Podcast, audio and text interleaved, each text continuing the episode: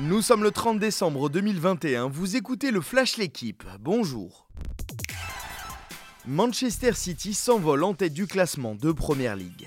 Les joueurs de Pep Guardiola se sont imposés hier 1-0 à Brentford lors de la 20e journée.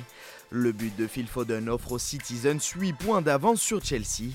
Les Blues ont concédé à domicile le nul un partout face à Brighton en fin de rencontre.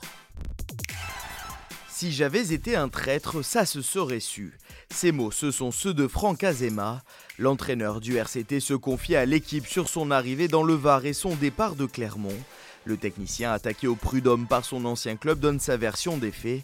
Le Haut-Savoyard affirme n'avoir eu aucun accord avec Montpellier et avoir prévenu son président de son usure.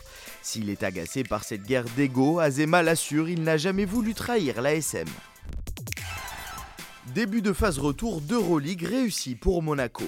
La Roca Team s'est imposée hier à domicile 82 à 76 contre le Maccabi Tel Aviv lors de la 18e journée.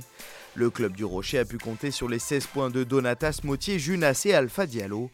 Au classement, les Monégasques reviennent à égalité avec leur adversaire et à deux victoires de la 8e place. Le monde de la NFL pleure l'un des monuments du football américain. John Madden s'est éteint hier à l'âge de 85 ans. Plus jeune coach de l'histoire de la Ligue professionnelle à 32 ans, il décroche avec les Raiders le Super Bowl en 1977. Son bilan en 10 saisons avec Oakland 103 succès en 142 matchs, soit le deuxième meilleur pourcentage de victoires dans l'histoire de la NFL. Madden révolutionnera ensuite le rôle de consultant à la télévision, remportant pas moins de 16 Emmy Awards. Merci d'avoir suivi le Flash l'équipe. Bonne journée.